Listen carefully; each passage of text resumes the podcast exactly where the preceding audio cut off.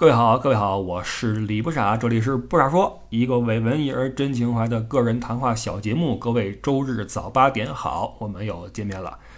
呃，我这儿是周六的晚上六点多了，得赶紧录节目了，一会儿还要剪辑和上传。你们发现哈，回国之后我录节目的时间是一次比一次晚，一期比一期的不及时，因为国内的生活比较精彩，今天这块吃点，明天那块玩会儿哈。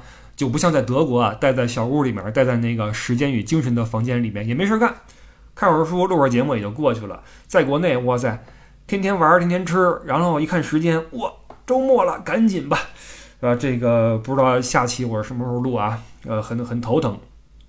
然后这期我们要说旅游啊，说说我上个礼拜去的一个地方，实际上去两个古镇嘛，一个是洛带古镇，一个安仁古镇。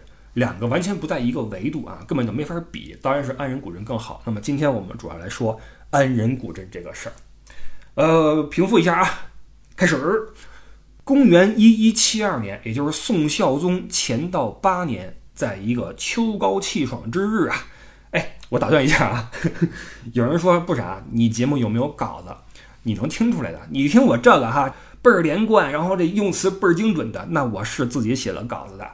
你听我跟那儿什么吐槽什么，然后聊什么感受体验，哔哩吧啦什么的，那我是没稿，你你能听出来的啊？现在我在看稿啊，在这么一个秋高气爽之日啊，一位名叫陆游的诗人正在前往蜀州出任通判的路上。这个通判是北宋时期的一个官职名称啊，类似于这个州府的这个行政长官。那么陆游陆游嘛，呃，就一路游啊，游到了川西平原。来到了安仁古镇附近，此时夕阳西下，陆游看着古城，看着古渡斜阳，落花流水，不禁感慨万千。当晚提笔写下一首五律，叫《安仁道中》：三意未为远，衰翁愁出门。贪城多簇簇，失眠每昏昏。天大为平野，江回隔近村。何时有余凤，小筑占鱼根。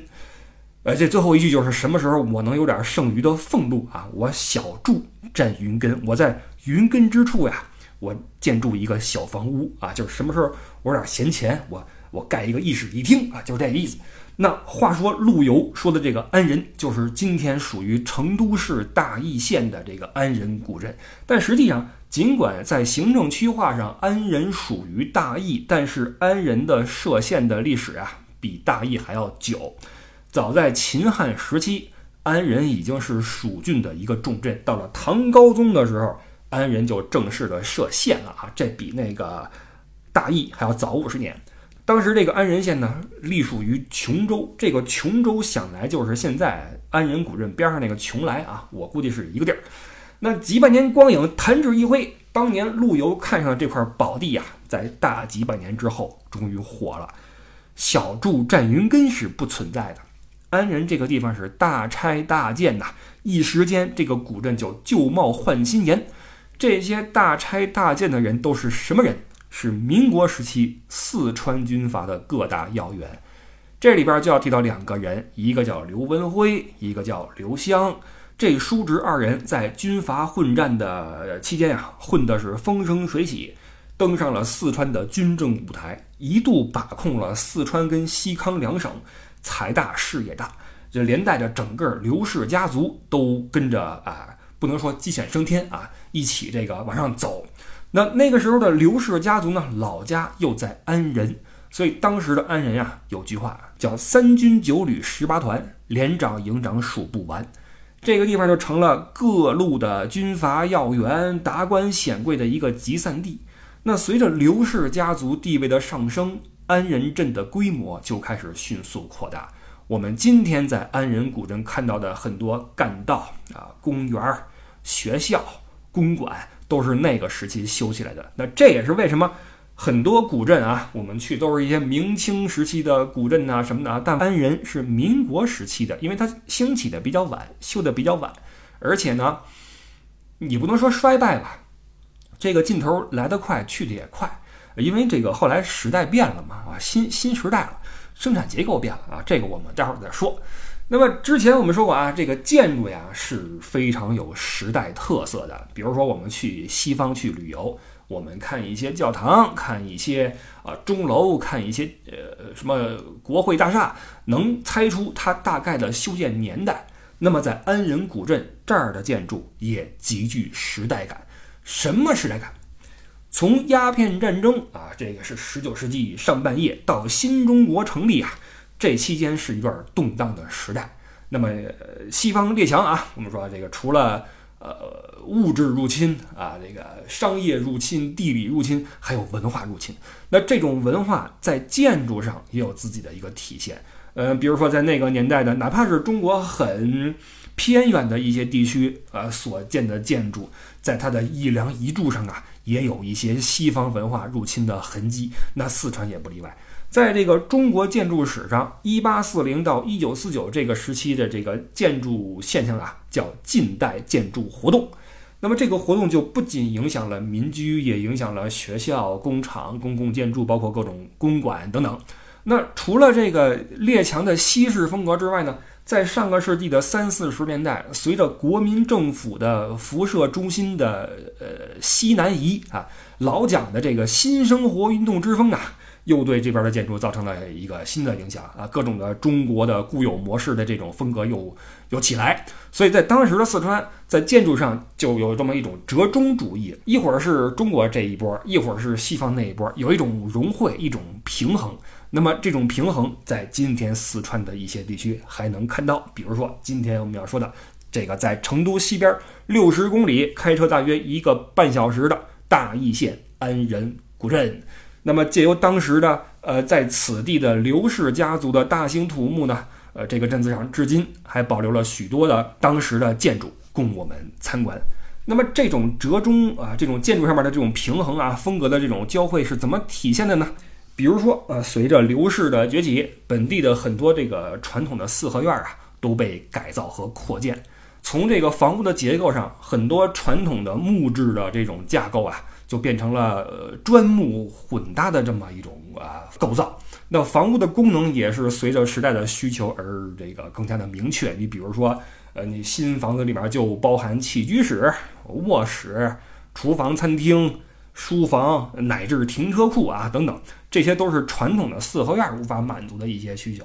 但是呢，在这些新式的房间里面，在功能细分的同时，又保留了很多中式房屋的传统，比如说中轴线呀、堂屋啊、厢房啊等等的对称设计啊，这些还有保留。包括在装饰上也是中西合璧啊，这个彩色玻璃、金属的什么挂坠儿、什么砖雕什么的啊，都是一些这个各种的文化的融合。所以现在这个安仁。既有川西特色的四合院，也有中西合璧的公馆门楼，也有城堡式的洋楼，呃，彼此是错落有致啊，几乎是一步一景。那么在这个地方，你走起来，感觉就仿佛穿越到了上个世纪的三四十年代，颇有一些这种啊时光错乱的感觉。那么安仁也正是因为这种规模化的和多样化的保留了当时的原汁原味的建筑，才有了今天的一些啊文化价值和商业价值。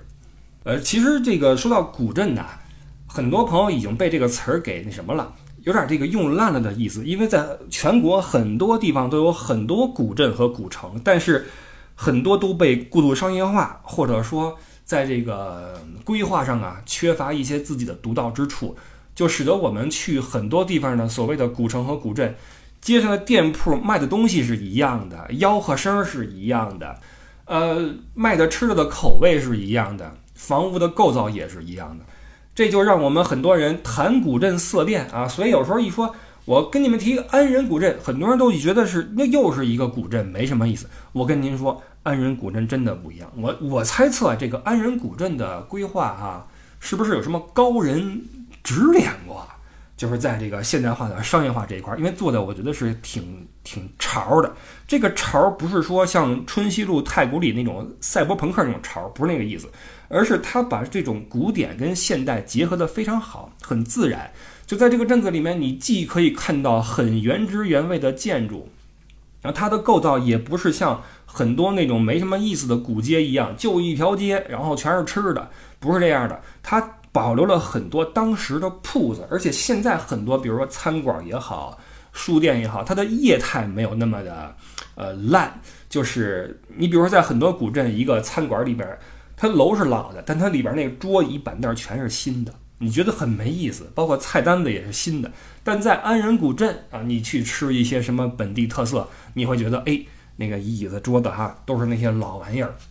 那茶馆里边的那个板凳什么，都是那恨恨不得都是那竹竹竹凳啊，包括那桌子老桌子，一看就是有年头的。这种感觉是在其他地方你很难找到的。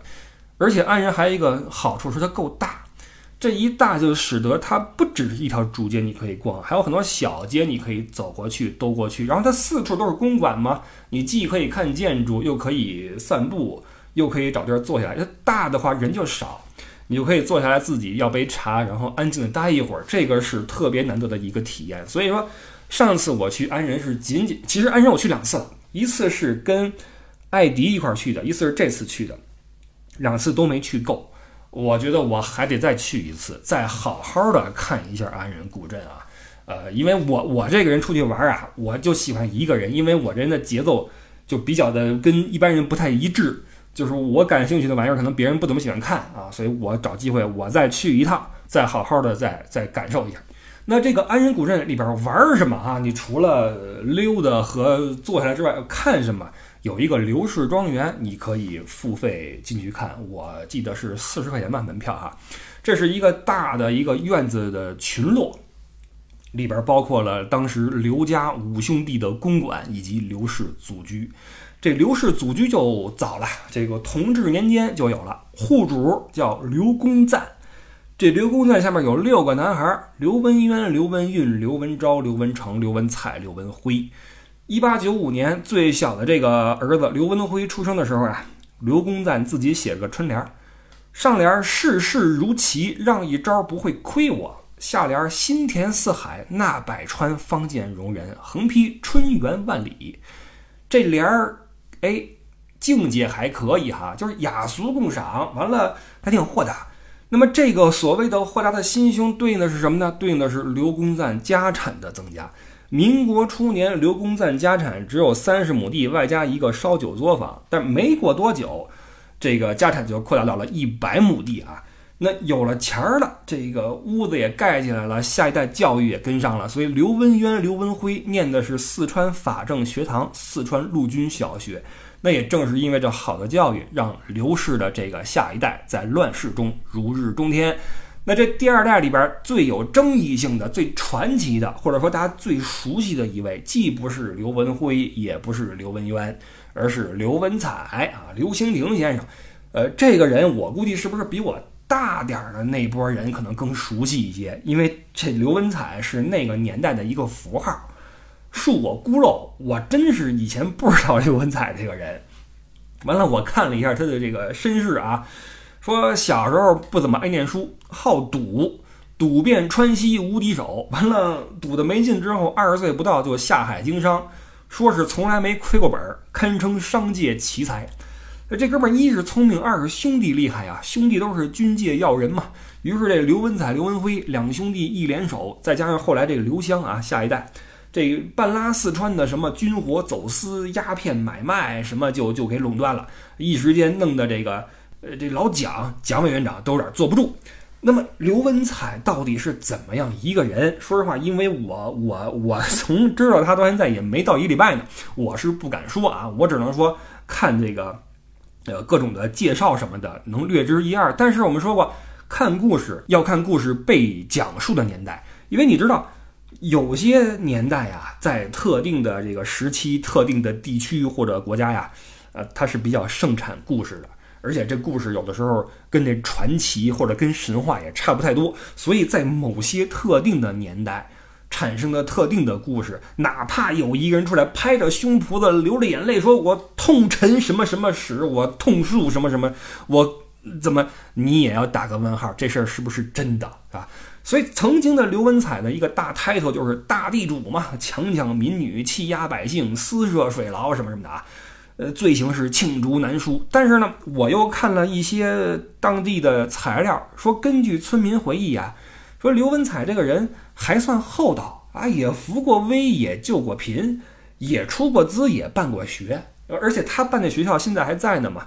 就在安仁古镇里边一个私立中学，当时叫文采中学。当时这刘文彩是个人出资二百万美元建了这个学校，这是一举啊！这不比我们说现在的这个什么京东的强哥是吧？不比强哥差呀。但是你甭管你做了个什么啊，因为你后来你时代变了嘛，新中国成立了嘛，这社会体制、生产关系都不一样了。那土地那公有制嘛，所以那打土豪分田地打的是谁呀？就你呗，对吧？你一个地主，你能有什么好名声？所以尽管说封建社会有一套自己的体系，而且这个体系实际上是在折中的，在在有系统的在运行，但是没有办法，新时代来了，旧的都要推翻，都要打倒啊！所以那段时期，这刘文彩这这个各种的故事就来了嘛，各种啊。那么到了七十年代后期，我们这社会或者国家又进入了一个新的阶段。当年喊打喊杀那一套就就不合适了，是吧？刘文彩又被平反啊，这个恶名又被更正，说这个什么水牢啊什么的都是子虚乌有，都是什么编的。所以这个也不知道他到底是什么样一个人。而且你你你从这个刘氏庄园的名字啊，能看出来这个。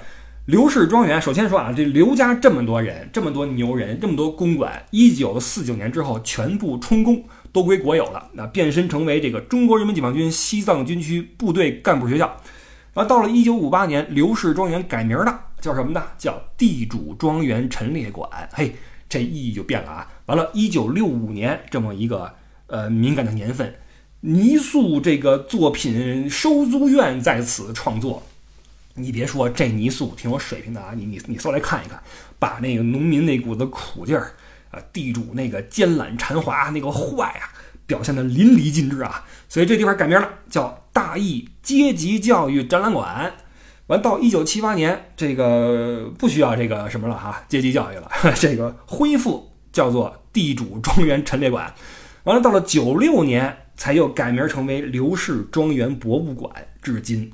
所以你看，这个庄园也好，地主阶级也好，刘文彩这个人也好，他们的意义、他们的概念是随着时代在发生改变的。时代需要你什么样，你就是什么样。这就是那期我们在《阿甘正传》《阿甘的和解》那个节目里说的：故事发生的年代不重要，讲故事的年代才重要。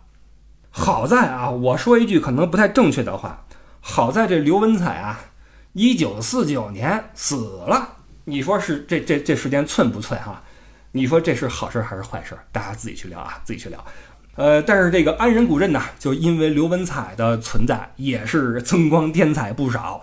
所以今天呢，你去刘氏故居可以看到刘文彩的那个老屋子，可以去参观一下啊。那其中包括那个被呃以讹传讹的传为水牢的那个地下仓库，那是他当时存鸦片的地方。呃，从这个建筑上来说。这刘文彩公馆是一九三二年建的，俗称老公馆。对面还有一个刘文辉公馆，是一九四二年建的，俗称新公馆。这一老一新，有点那个新天鹅堡和旧天鹅堡的意思啊。这个你别看这两个公馆前后隔了不到十年，但是风格就不一样了。刘文辉公馆建的晚，融进了很多西洋特色。你比如说，它那公馆有个门楼嘛，门楼上面你看那轮廓呀，你能看到哥特和巴洛克的一些影子。完了，底下这个横的匾呀，写的是汉语“吕中岛河，尽德修业”。完了，两边的这个释文呐是藏语，一边是佛法永存，一边那意思是权力至高的一个王宫。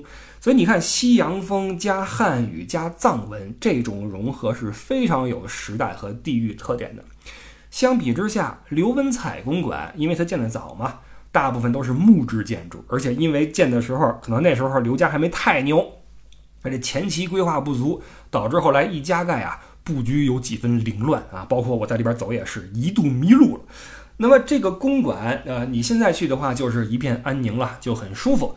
但是当年的话，这块就是庭院深深深几许呀，这进出的都是一些达官显贵啊。那一九三八年是刘文彩的长子结婚，公馆里边是张灯结彩。大宴宾客，长席摆了九十桌，每桌的这个餐具都是特地从景德镇订过来的。说这宴席是持续了三天三夜啊，一片欢腾。据当时刘文彩家的一个管事啊回忆当时的盛况，说这安仁镇呐整个安仁镇都被一片红色所笼罩，这街上全是喜庆的气氛。但是呢，这个好景不长啊，那时候已经是一九三八年了，因为你知道，往后中国就日日本就来了嘛，之后就是一顿乱世。完之后，这个好不容易熬到建国了哈，建国之后刘文才死了，这个家丁倒霉了。家丁，你服务过地主阶级吗？你这身世是吧？呃，这位叫刘泽高啊，这刘泽高他是个银匠的儿子，呃，打的一手好的那个装饰。因为早些年在安仁镇摆摊儿被恶霸欺负，所以投靠刘文彩做了一个管家。那刘文彩死了，新中国成立了，他这身份完了，然后给判了嘛，蹲了五年大牢。因为这个在当地人缘极好，所以没有遭遇灭顶之灾啊，最后给他放出来了。呃，之后老人就在镇上生活，直到二零零八年去世，享年九十岁。这位老先生的离世啊，成都发行量最大的报纸《成都商报》还刊文感慨说：“老人坐在街边，拉着二胡唱川剧，曾经是安仁老街上的一景。不少游客在游览时都会沉浸在老人咿咿呀呀的唱腔里。”老人特别热情，经常会拉着游客免费讲述安仁古镇的历史。只可惜这一景永远消失了。这是当年报纸的原文。那我们说人走了，楼还在嘛？那今天的安仁古镇啊，就依旧保留着老人生前最熟悉的样子，一座座公馆依旧安静地矗立在古街两旁，供我们游览。那么关于什么是公馆啊？我们说了半天公馆，公馆。呃，有一个作家在描写武汉的公馆的时候，有这么一个定义，说公馆就是这样子的：独立的院落，独立的大面积住宅，不和周围的不同阶层人家有来往，维持自己一方安静的、安稳的上层阶层、上流社会的隐秘生活。即使你离他很近，他和你依然有着不可逾越的距离。这个距离不仅仅是空间的，而是精神的、意识的、社会的。等级森严这四个字在这里有了回答，这个是这位作家的一个描述啊。那么今天我们在进入这些历史建筑、进入这些公馆的时候，这个精神的意识的社会差距还在不在？有这么一个事实啊，这安仁古镇呢有一个公馆叫陈月生公馆，这个公馆现在是已经私有化了，变身成了高端会所，里边这个房子是老的。雕栏画栋是老的，但是所有的家具和软装都是国际级的，都是顶级的啊！什么乌木的什么家具啊，什么意大利皮的什么各种的家具，包括这个有自己的专属厨师啊，中餐西点都能给你往上端，而且不对外开放，只接纳自己的会员，会员制的啊。住一晚什么价？十年前一晚两万啊，现在多少钱都不知道了。而且是你有钱也住不了嘛，这是对吧？所以说这个只能说这个公馆呀，现在还跟当年差不多啊，公馆还是那个公馆，所以这个这里边的人就厉害了，呃，不知道什么时候再来一次这种什么 revolution 啊，这帮人就完了啊，什么强抢民女，什么私设水牢，就就又来了啊，所以这个太平安稳的日子是每个人都都都都希望的，对吧？OK，那这个公馆咱们进不去啊，进不去就进不去吧，咱们去咱们能去的。那么在安仁古镇，除了刘氏故居之外，你还能够去街上去转一转啊。你比如说有条街叫树人街啊，十年树木，百年树人。这条街是一九四五年刘文彩中学呃文彩中学落成之后起的名儿。这街不长，只有三百来米，但是当年是住了八位军阀呀、乡绅呐什么的啊，公馆林立。这块你可以去看一看，保留了很多当时的那个、那个、那个风貌。完了，古镇上还有一个戏院，叫兴亭戏院。这个兴亭是刘文彩的另外一个名字啊，叫刘兴亭。呃，这个戏院很显眼，在一个街的一个中间那个位置。我那天去还拍了个短视频给群里面哈，我说这这个戏院有意思。当时我不知道，回去一看才知道，这戏院了不得。就现在有没有演出我不知道啊，但是当年这块热闹。这个剧院是仿照当时成都的悦来剧院建的，也就是今天的成都市川剧艺术中心。当时堪称是全西南最漂亮、最气派的剧院。每年有那么一两个月，四川最有名的新又新戏班会定时来剧院演出。据说这每次这戏班子一来啊，大戏院里是人山人海，各路的这个大咖集体就位。什么富商巨贾、达官显贵，什么军阀以及军阀的姨太太们，盛装出席啊！整个这院子就是一个名利场，完了这外边全是小汽车啊，小轿车拉着人来人往，那场面就厉害了。呃，包括这个这个现在这个中学文采中学，现在不是私立学校嘛？呃，当时就很厉害，说当时这个因为这安仁镇它富庶，然后治安也好，所以导致这个整个这四川周边的什么眉山、乐山那些大户人家都送孩子来这文采中学就读。说当时学校里全是名师啊，还有德国拉来的一个什么施特劳斯钢琴，包括那个化学仪器摆了两屋子，这厉害了啊！这这。这中学可比我当时我九十年代念中学嘛，比我当时那中学还厉害。我们那中学哪有什么德国钢琴呢？还施特劳斯，我们当时那琴都快都快散了，你这。哎，朋友们，你你们是不是和我一样，都读过这么一个有着一架快要散了的钢琴的这么一个学校？是不是和我一样，朋友们啊？但是我觉得在那个地方念书是个挺有意思的一个事儿啊，尽管它离成都市比较远，但是它周边的环境有意思呀，好玩啊。而且你一聊啊，这。当年刘文彩是怎么回事儿啊？刘文辉、刘湘啊，什么川军的旅长，然后哪个院子是他们家的？是吧？你爸我怎么怎么着？这我觉得一聊应该是一个挺好玩的一个事儿。所以，综上啊，其实你你你听我说了半天，其实这个安仁镇呀。在建筑上就有很多你能够留意的东西，只不过咱们这个是吧？呃，别咱们了，我我我凡夫俗子，我也不懂这么多，所以我去的时候呢，我刚才说这些啊，是我买了本书回来一琢磨，琢磨出味儿来了。我去的时候不懂这个，我也是这个走马观花是吧？然后就光吃了吃的，我推荐你啊，各位，那个镇的血旺特别好，有很多家都卖一个东西叫流血旺。我也不知道哪家正宗，但是我吃的叫游血旺啊，游泳的游游，哎，陆游啊，游血旺也是非常的好吃，所以各位来这儿可以尝一尝这个这个游血旺啊，流血旺。包括那天我还吃了个什么红油红油什么鸡呀，哎，也不错啊。再要一个豆花饭，嘿，太给了啊。呃，但是就像我说的，一次是没玩够的，一天时间也有限，而且呢，说了半天。没聊旁边的一个有意思的地方，就在安仁古镇边上，走路那么十来分钟就是剑川博物馆。这个博物馆今天咱们是一个字没提，是吧？这块我也去了两次了啊，那其实也没看够。我觉得肯定还得有那么一次，我是再去安仁古镇，包括住一晚，第二天再到剑川博物馆，好好的看一下，然后再回成都。呃，我推荐各位也可以这么玩一次哈，一定要在当地住一下，因为到了晚上嘛，游人都散去了，你一个人在那儿再溜达一下啊，体味一下那种年代感，就有意思了。然后喜欢摄影的也好，喜欢被摄影的姑娘们也好，那块出片特别的合适，特别的推荐你们去那儿玩啊！我算是给你们正式的呃积极的安利安仁古镇这个地方。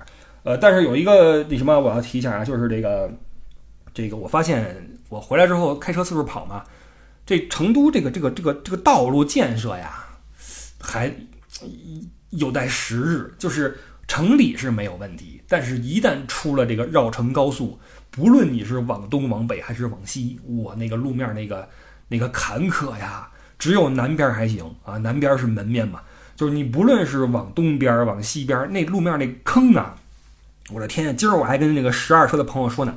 我说那路面真的，你要是盖一个毯子在上面啊，这堪比当年诸葛亮七擒孟获挖那坑，真的，谁来谁谁谁谁完蛋，甭说孟获了，诸葛亮亲自上去，他那小车咣叽就得栽进去，真的，当时就得星落五状元，星落成都西门，真的，这个那个路面实在是太不行了，那那车开上去叮铃咣啷都要散了，都快跟我们当年学校那钢琴一样了，对吧？这个有待时日啊。啊，关于成都嘛，我也没那么熟悉啊。以后听我慢慢给你们聊这个地方啊，我也多走一走。包括成都博物馆，我去了一次，我还是再去一次，好吧？好吧，这个是今天的一些内容啊，聊的是安仁古镇。完了，下个礼拜不知道给各位聊什么啊，到时候再说吧。照旧啊，国际惯例，祝您在下一周生活愉快，工作顺利啊。这个年已经过去了，呃，各位也该收收心了，是吧？收收心，减减肥。完了，开始新的一年，我们希望在牛年都有一个好光景。然后再说一下，我的新浪微博是李不傻，入听友（括弧带货群）的话是 L E Y O U E D D I E 啊，加微信 L E Y O U E D D I E，这是我们的群主（括弧广告王）的这个个人微信号。他会给你拉到群里面去。好吧，就说这么多吧。然后感谢您的收听，我们下个周日早八点，如果一切顺利的话，再见。